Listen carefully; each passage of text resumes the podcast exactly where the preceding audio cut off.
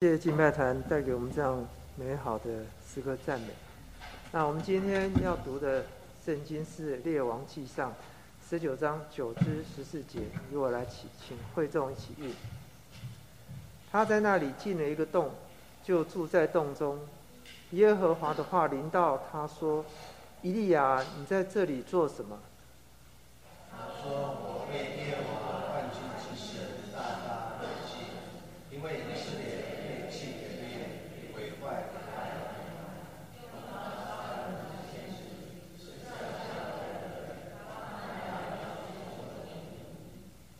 耶和华说：“你出来站在山上，在我面前。”那时耶和华从那里经过，在他面前有烈风大作，东山碎石。耶和华却不在风中，风后地震，耶和华却不在其中。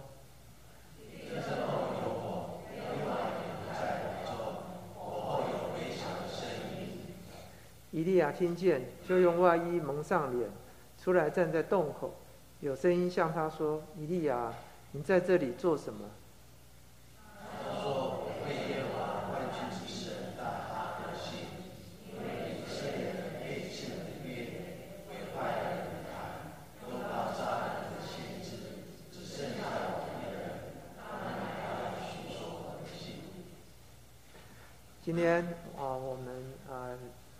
题目是为我们要讲的题目是为主大发热心，列王记上十九章第九到十四节。我们请林牧师。亲爱家人，大家平安。我们要进入神的话语之前，我们还是彼此祝福，说新的一年，你的希望神必成就。我们一起来做个祷告。亲爱的父神，谢谢你，那我们在。二零二四年的第一个主日，回到你面前来敬拜。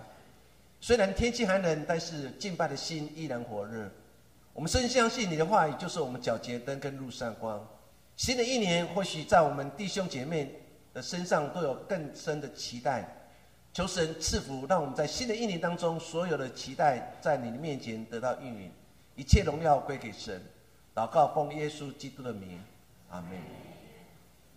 我们常常都有疲惫的感觉。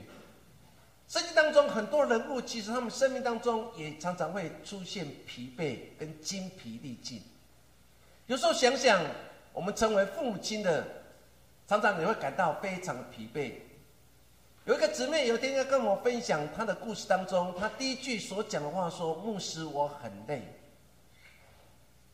她讲完之后，她就在流泪。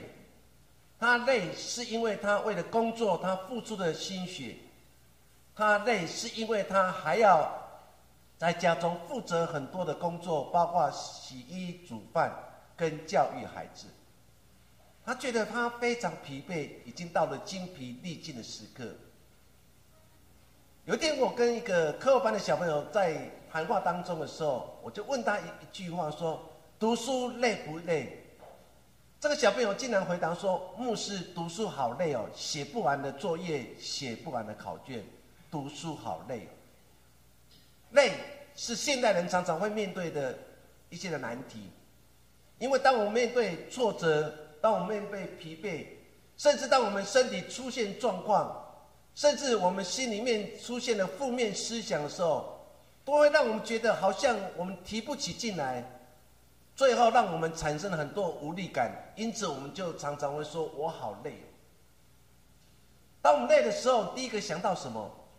基督徒第一个想到就再次回到神的面前来检视自己的属灵生命，是不是出现了空洞？是不是出现问题？我们必须重新回到神面前来检视我们跟上帝之间的关系。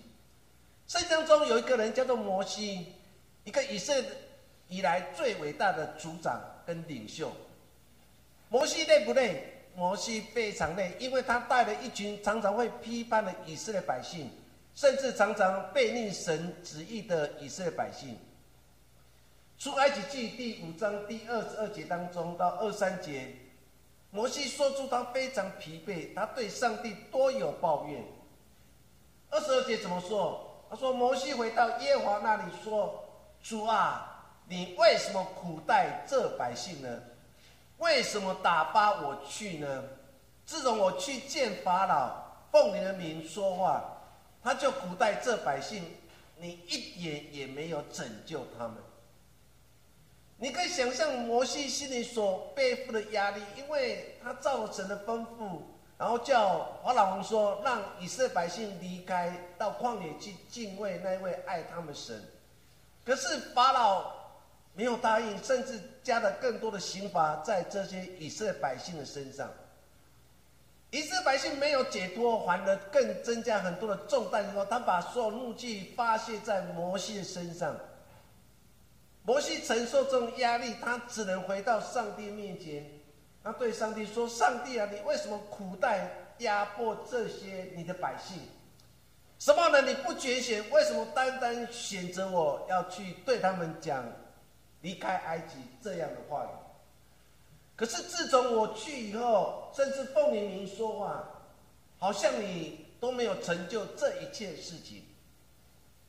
你可以想象摩西心里所背负的压力，成为一个领袖，成为一个领导者，他常所面对的是他的同胞不断的用言语上来讽刺他，所以摩西非常疲惫，他疲惫，他只能回到上帝面前，求神帮他开一线的路。甚至让他可以看见一个出路的地方。这是一个属灵的领袖，这是个以色列百姓最伟大的领袖。在一八六三年当中，当时美国发生内战，美国有个非常著名的诗人叫亨利·朗贝罗，他孩子于是参加整个南北的战争，结果他的儿子。身体受了很大的重伤，他不知道如何来面对他自己，他也不知道如何面对那一位曾经爱他的神。就在那一年的圣诞节当中，在他最悲伤时刻，因为医生跟他讲说，你的孩子有可能活，有可能活不了，都在一线之间。这个压力让这个诗人生命当中产生的疲惫感跟无力感。在他最无力、不知道该如何是好的时候，他重新看他跟上帝之间关系。他写下了一首歌词，叫做《圣诞钟声》。这首歌词当中，其中有一段话说：“上帝没有睡着，也没有死亡，错误将失败，正义必长存，地上平安，世人谋。”这是他经历的，他儿子在一线之间，生死一线之间，他内心的恐惧跟不安的时候，他唯一能做的一件事情，就重新回到上帝面前。尤其在平安夜的时候，他再次感受到那位爱他的神并没有离弃他。就在他最软弱、最脆弱、无力感，甚至精疲力尽的时候，上帝并没有睡着，上帝也没有死亡。上帝还继续陪伴他走过他生命当中最难熬的时刻。亲爱家人，有时候我们会不会也会像尼采所说：“上帝已死了。”我们是不是有时候在面对很多的挫折当中，我们会对上帝说：“上帝，你是不是已经睡着了？”上帝，难道你都没有看见我所受苦难吗？上帝，难道你没有看到我现在已经精疲力尽，我已经无力感，甚至无法从一个。疲惫当中重新站立起来嘛？我们的神没有睡着，我们们我们的神没有死亡，我们的神依然的陪伴在你我的生命当中，他一直就在这里。每次唱到一首诗歌叫做《神一直都在这里》的时候，我的心都很感动。那感动说，原来神一直在这里。现在家人，神一直在你最脆弱的时候就在你旁边。神就在你哭泣当中，就在你旁边；神就在你无力感的时候，神也就在你旁边。我们今天要看到一个很伟大的先知，他没有经过死亡的以利亚。以利亚成就了很多别人无法成就事情，在加密山当中，他一个人，然后打败了巴利先知四百五十个人，他的名声大噪。可是加密山这场战役当中的时候，让他已经到了精疲力尽、心力衰竭时刻，是因为当时的王后耶喜别下令要追杀他们的仇敌，就是以利亚。伊利亚听到这个消息以后，他已经忘记了他在加密山当中与神合作，神如果赐给他能力，神就在他旁边来打赢这场的战役。就在这个时刻，听到追杀令的时候，以利亚就连夜逃跑了。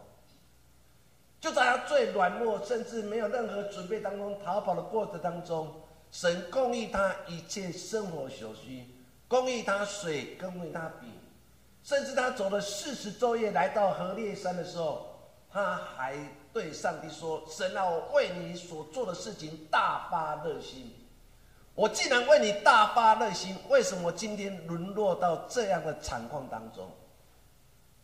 我们今天所读的，就是以利亚在最脆弱当中，他跟生刚地之间的争论。他两次对上帝说：“神，我为你大发热心。”我们曾经也像以利亚一样，我们对上帝也曾经大发热心过。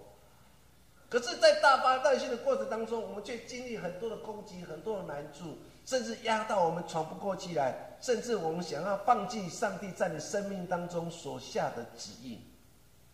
以利亚就是如此，不是吗？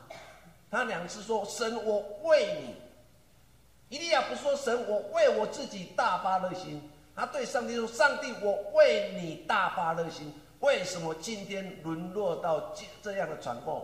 我必须逃跑，甚至啊，王后耶喜别还下了追杀令，要寻索我的性命。我们今天从这段经文当中来看两件事情，让我们一起来想。第一件事情就是以利亚的软弱。列王记上十八章三十六节，在描写在加利山一役当中，以利亚跟上帝之间那个亲密的对话。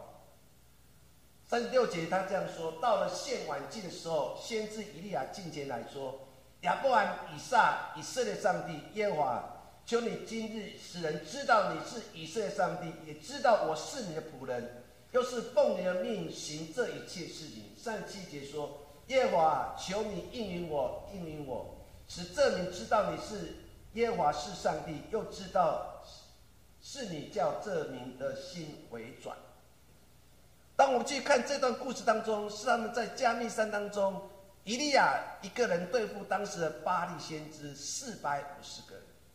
你可以想象当时的以利亚是意气风发，你可以想象当时以利亚是有英雄的气概，你可以想象当时以利亚是如此不畏惧任何的权势跟压力。他如何来回应跟上帝之间关系？说：“上帝啊，求你与我同在。”求你让所有的人在今天这一场加密山的一役当中，看见你就是以色列的上帝。也因为这场战役当中，让人知道神，我真的是你所拣选的以色列的仆人。因为我所做一切是奉你命去行这一件事情。说耶和华上帝啊，求你应允我，应允我，使大家都知道你是上帝以色列的神。现在这样，当你去读这段经文当中，这是他们要面对巴黎先知当中，以利亚开始行神迹之前，他再次跟上帝说：“上帝啊，你求你与我同在，求你亲自来成就这一件，应允我所求所想的。”你可以想象，当时以利亚站在众人面前当中，他毫无畏惧。这场战役当中，有多少人在观看这场战役？甚至巴列先知也行他们认为神迹奇事，他们大声呼救，甚至用刀来扎他们自己身体。通过这个异教的的邪邪术当中，让人知道他们所侍奉的神也是真正的神。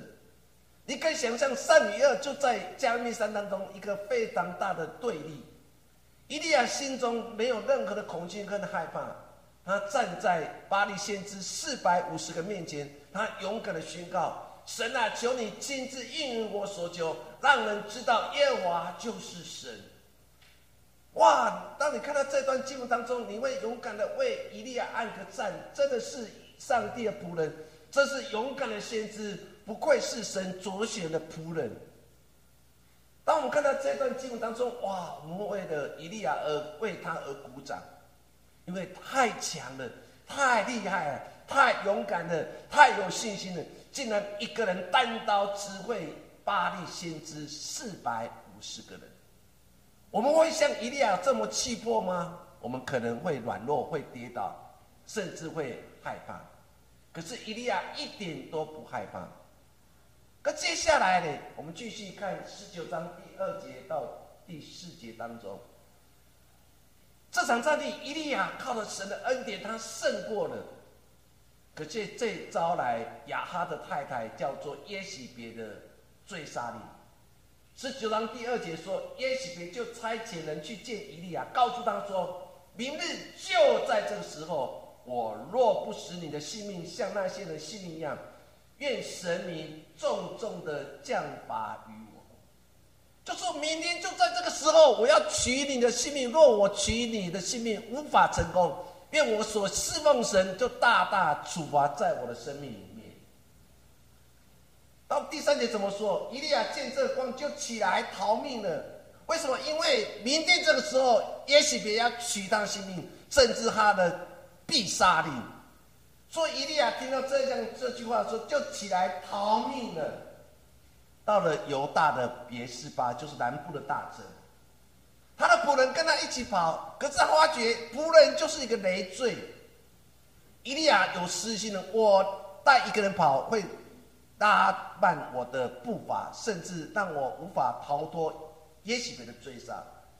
圣经描写说，他将这个仆人就留在那，说：“你不要跟我了，我一个人逃命就好，你自己逃命吧。”到了十九章第四节，他说自己一直逃，一直逃，来到了旷野，有一日的路程。他来到一棵罗藤树下，表示说这时候跑了一天一夜。已经让他精疲力尽，已经产生了无力感，他就坐下来求死。他求死的时候，他怎么说？说耶和华罢了罢了，求你取我性命，因为我不胜于我的列祖。当我们去读这段经文当中，我们看到什么？看到软弱的伊利亚有几件事情软弱。第一件事情，他已经忘记了。他在加密山当中勇敢的对付当时巴黎先知四百五十，那个飘撇，那个勇敢，那个信心，那靠神而得胜的样子，已经完全从他生命当中看不见了。他已经忘记了在加密山勇敢的样子，他只顾自己逃命，他把他仆人说：“你留在这里，我自己逃跑。”他不顾别人的死活。然后他对上帝怎么说？上帝，求你让我早点死死算了，因为我不胜于列举。神没有照他的心愿，他就求死。第四个，他怎么说？他说：“我的功劳，我所做一切，不胜于我的列祖。”一说，我这么勇敢，我这么为你大发热心，我在大加密山大战的巴黎先知四百五前无古人后无来者，虽然我都做了，但是为什么我今天落入到这样的状况？他认为他所所有成就没有胜过他的列祖列宗，他以为自己很近前，大家都跌倒了。他如何对神说：“上帝，大家都软弱跌倒了，只有我一个人的膝盖没有向巴利跪拜。”表示什么？表示他认为自己是非常境界。当你好好读这段经文当中的时候，我们看见了软弱的以利亚。我们是不是有时候也会像以利亚这么软弱？可是，当你去看圣经当中很多的诗人，包括很多的圣经人物当中，他们如何来面对生命当中的软弱？诗篇第六篇第二节，诗人如何说？我们一起来读：求你怜悯，因为我衰残；求你医治，因为我精力耗尽。诗人怎么说？神啊，我知道我自己软弱，我知道我今天没有力气。神啊？我知道我身体全是多病，可是世人如何面对他精力耗尽的时候，他如何说：“神啊，求你怜悯我，因为我衰残；求你医治我，因为我精力耗尽。”世人在精力耗尽、精精力衰残的时候，他们都回到神的面前，但是唯独以利亚诉说自己过去的荣耀。却忘记那位爱他的神。耶稣如何说？在马太福音二十六章三十九节，他在克西玛尼的说：“主啊，若可以，神啊，若可以，将这个苦悲离开。”耶稣在面对生命当中最大的难处，在面对选择，他明明知道再来就是他要背负十架，走向哥他道路时。耶稣也曾经很软弱过：“神啊，若可以，请将这杯离开我。”但是后面那句话更为重要，但是不是照我意思，是照你的意思来成就这一切。耶稣把所有的苦悲他自己来下，自己喝下，但是求神不是照他自己的意思，而是照神的意思，因为他深深相信所有的都有神美好的计划。我们看到彼得，当他看环境后，他整个人要。沉入海中的时候，他大声呼救说：“主啊，主啊，主啊，救我，救我！”耶稣伸手救他，对他说：“你这个小信的人啊！”你看到彼得在最软弱、在沉入海中之前，他大声的呼喊说：“主啊，主啊，主啊，救我，救我！”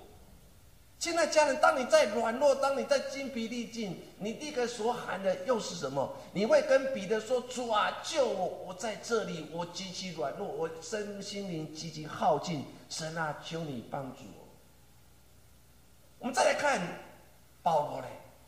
保罗说：“我的生命当中有一根刺，我曾经三次求神把这个刺离开我。”他毫不讳言的对上帝祷告说：“神啊，若是可以。”将这根刺扎在我心中的那根刺，身体那根刺，把这根刺离开我。可是，我们看见的保罗后来说：“神啊，你的恩典够我用。”我们看到诗人，看到耶稣，看到彼得，看到保罗，在他们面对生命当中最软弱时刻当中，他们都顺服在神的权柄之下。他们都祷告说：“神啊，求你救我脱离这样一切的患难的时刻。神啊，求你怜悯我。虽然我衰残，求你医治；虽然我精力耗尽的时候，我都相信神，你与我同在。”说，亲爱家人，当你面对生命当中软弱或脆弱的时候，不要忘记，耶稣曾经对他的门徒所说：“你们放心，是我，不要害怕。”在门徒最软弱的时刻，耶稣来到我们当中，对他们说：“是我，不要怕。”新的一年，我们走在一个飘荡的加利利湖海面。什么时候会吹来暴风？没有人知道。就像我们隔壁的国家日本，谁会想到七点六的大地震就在他们？行走，叫他们休息的时候发生的。谁会想到七点六的大地震，包括海啸来侵袭他们所住的地方？没有人知道明天将如何。但是基督徒的我们不害怕，因为耶稣曾经对我们说：“放心，是我，不要怕。”就在我们面对新的一年，下礼拜要选举的过程当中。耶稣也要再次对我们弟兄姐妹说：“是我，不要害怕，继续带着祷告，继续有信心，继续向前行。是我，不要怕。”这句话好像在以利亚生命当中看不见。他曾经在加密山当中靠着神胜过了巴黎先知，可是他忘记那种信心已经完全消失。他只是看见自己的软弱，看不见神的意志。亲爱家人，在软弱跟意志当中，你看见什么？你是看见你自己的软弱，还是看见神的意志呢？第二件事情，跟大家一起来分享的，一切都是为了上帝，一切都是为了神。我们来看今天所读的经文，十九章的第九节到第十。说以利亚就进了一个山山洞里面，住在山洞当中。耶和华的话临到了伊利亚，耶和华怎么说？伊利亚，伊利亚，你在这里做什么？伊利亚躲进山洞，他要隐藏自己，他害怕，他躲藏自己，他把自己隐藏的非常好，他以为那个地方神看不见，神不知道他躲藏的地方。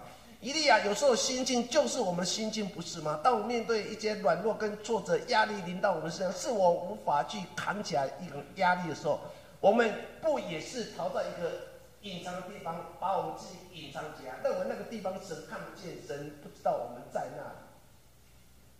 在那个山洞当中，伊利亚认为是最安全的地方，因为神找不到，众人找不到，耶耶西别也找不到。我们常常认为那个山洞就是我安居之所，我们躲避了我们所面对，我们不愿意去面对所发生的困难。但是神要我们过的人生不是如此，神不要你永远躲在山洞里面，神不要你永远躲藏起来。神在这对先知以利亚说：“以利亚，以利亚，你在这里做什么？你为什么躲在这个山洞里面？”神今天也再次对某某人：“你为什么躲在山洞里面？”你为什么不勇敢的站出来呢？上帝对以利亚说：“以利亚，你在这里做什么？”我们心境跟以利亚一样。以利亚怎么说？说我为耶和华万军之上帝大发热心，因为以色列人背弃你的约，毁坏你的坛，用刀杀了你的先知，只剩下我一舍一个人，他们还要寻索我的性命。一定要怎么说？伊利亚真的有一个很好的理由成为他的遮蔽。他对上帝说：“上帝啊，我为你大发热心呢。当大家不勇敢的时候，只有我有勇敢的；当大家不敬虔的时候，只有我敬虔的。神，我为你大发热心。为什么？因为大家都离弃与你所立的约，甚至毁坏了祭坛，甚至用刀杀了你的先知。”现在只剩下我一个人，我非常孤单，我非常的孤单。神，你知道我孤单吗？而且他们还下了追上，要寻索我的性命。亲爱家人，当你站到这段经文当中，你可以想象当时以利亚内心的孤单跟寂寞。只剩下我一个人，大家都离开了，我的父母亲离开了，我的孩子离开了。只剩下我一个人，神，你知道我孤单吗？可是过去我为你大发热心，神，我这些爱我的家人为什么一个个离开我？为什么不能陪伴在我身边？神，为什么这样对待我呢？你可以想象以利亚的心境，不就是我们的心境吗？我们隐藏起来，是我们遇到了很多无法面对事情。很多伤痛的事情，我们对上帝很多 OS，我们要对上帝很多话要说。我们曾经也大声对上上帝，我为你大发热心。但是如今，只剩我一个人。上帝只剩我一个人，哪个地方才是我可以安全的居所？我躲起来了。上帝，我我不是想要躲起来，是因为我害怕。是因为我恐惧，以利亚就是如此。他说：“因为他们要寻索我的性命，我害怕，是因为我孤单，我害怕，是因为他们要寻索我的性命。”以利亚生命当中很多话，他对上帝之间有很亲密的对话。当你看看这段经文当中。以利亚放大他自己的问题，觉得他自己很孤单。他为了上帝这样热心侍奉，当别人都离弃上帝，只有他一个人坚持。只是上帝好像都没有看见，也没有帮助他。所以利亚才会说：“只剩下我一个人。”那教会里面服侍常常就是如此。当一个领袖，我们常常会走一个孤单寂寞的。在信仰这条路更是如此。我们是我们周围当中有太多民间宗教信徒，信耶稣的，在你的同事当中，在你的族群当中少之又少。我们觉得在走这条信仰的路当中很孤单、很寂寞。甚至我付出这么多，为什么上帝都没有看见？为什么上帝都没有帮助我？以利亚就是这样说，不是吗？他说：“上帝啊。”只剩我一个人大家都离弃我，父母亲也离弃我，只剩我一个人。上帝只剩下我一个人。以利亚出生命当中，包括他信仰出现的障碍，他忘记了他在加密山，上帝如何赐下能力，他也忘记了在旱灾时候，乌鸦如何叼饼跟肉来喂养他，在饥饿的时候，天使如何拿水跟炭火烤的饼给他吃，这一切他都忘记了。他只看到他自己的难处，看到自己的孤单，看到自己是如此的无助，因为耶喜别要寻索他的性命。上帝在他生命当中做了这么美好的事情，在旱灾时候喂养他，在他没有水喝的时候，甚至饿的时候，天使亲自拿水跟炭火烤的饼来喂养他，这一切都忘记了。我们很容易忘记上帝对你好，不是吗？我们常常忘记上帝在你生命当中为你成就很多美好事，这一切我们都忘记。但是我们永远只看到我现在所没有的。我永远看到我生命当中上帝没有住的，所以我们常常会跟上帝很多的抱怨。现在家人有时候回想过去所经历每一天当中，去看上帝在你生命当中成就了很多美好事，只是你忘记而已。重新去寻找一丝一毫上帝在你生命当中成就事的时候，你发觉那位爱你的神并没有离弃你。伊利亚 生命当中他出现了负面情绪，他产生了很多负面的话。他认为问题是出现在别人生命，自己是一个属灵人。有时候我们也跟以利亚一样。我们有以利亚的障碍。圣经有一句话很有意思，叫“以利亚的障碍”。以利亚障碍指的就是别人不属灵，别人不愿意改变，不愿意听劝告。有时候想想，真的是如此吗？以利亚障碍常常出现你我的生命当中。虽然他是一个被神所拣选的人，虽然最后上帝亲自接他。没有经历过死亡，但在这么伟大的先知当中，他的生命当中也出现他信仰的障碍。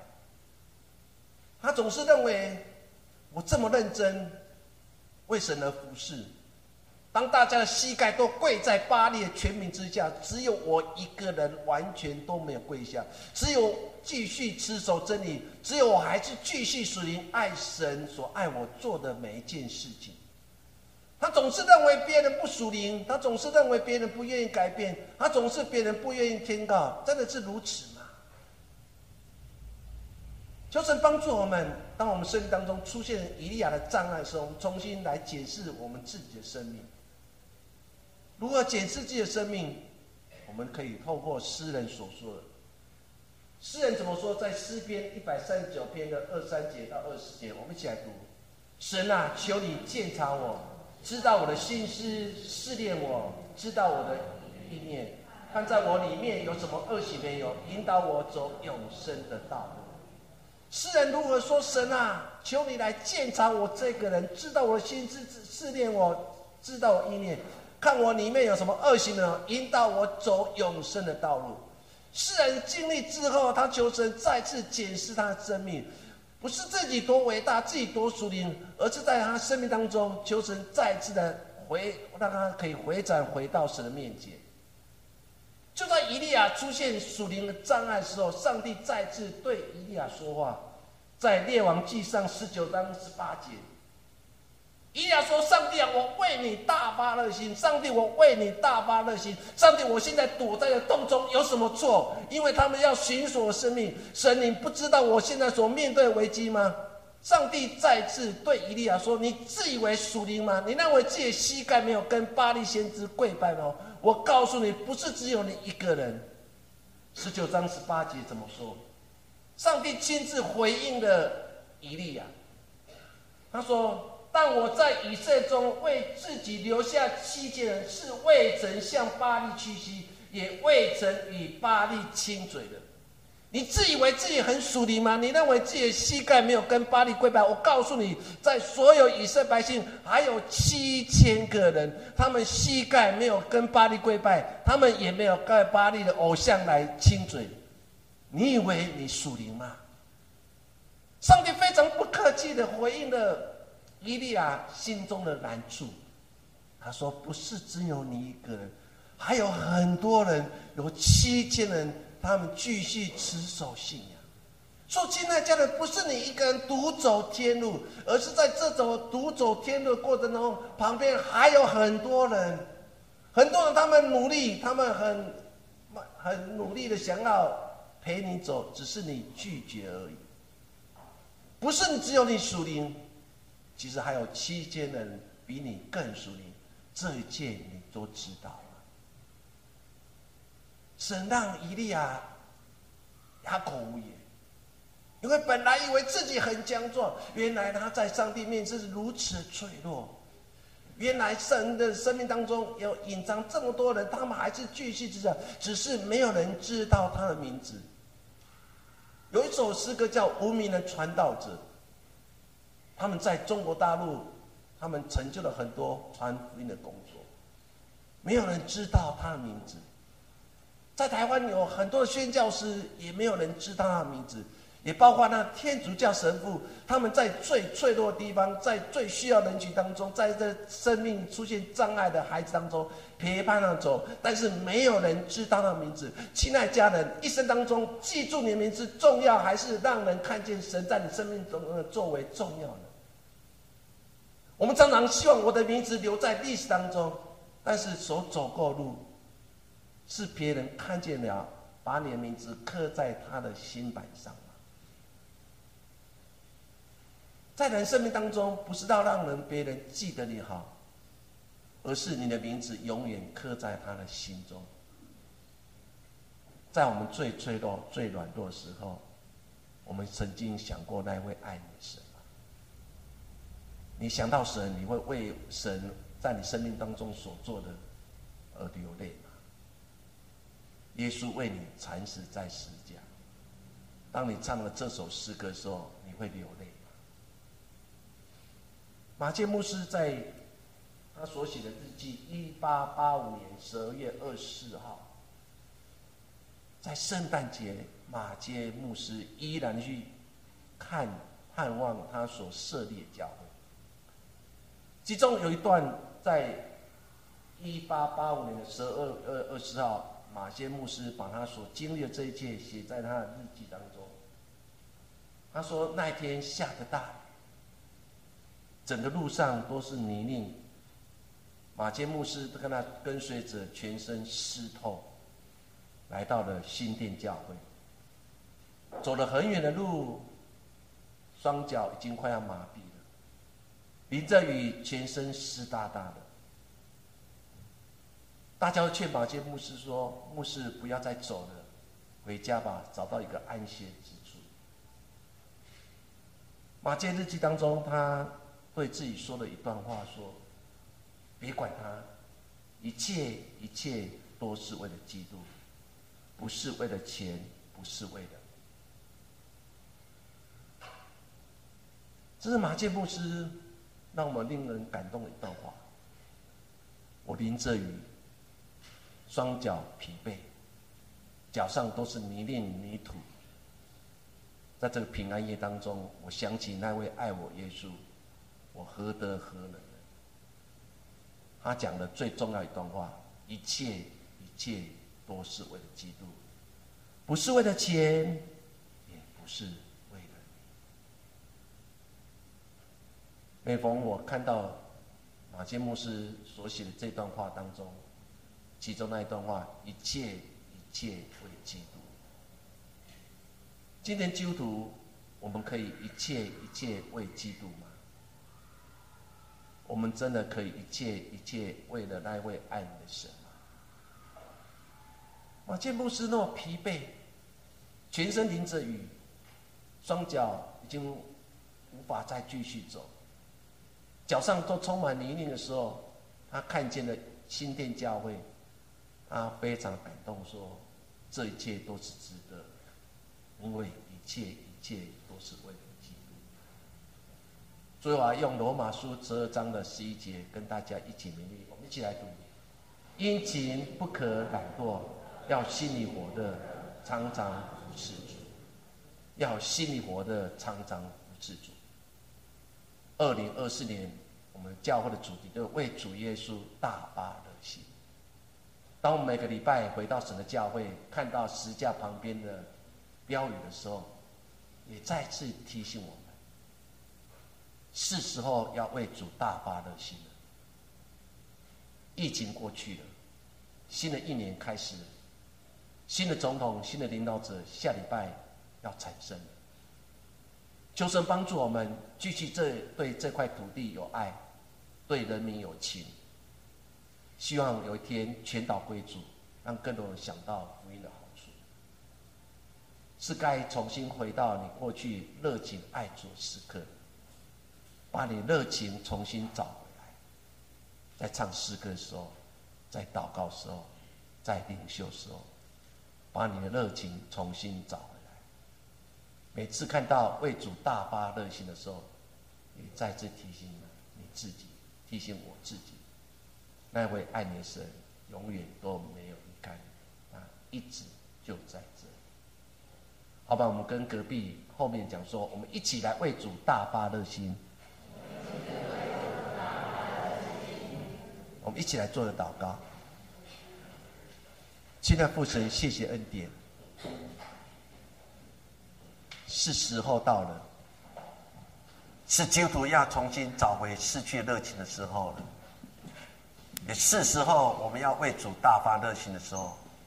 虽然我们不知道明天该如何，求神帮助我们，让我们再次透过你的话语有新的看见，把我们生命完全交托给你。当我们的生命当中、信仰当中出现了伊利亚的障碍时候，求神帮助我们来胜过这一切。耶稣，谢谢你，祷告奉耶稣的名，阿门。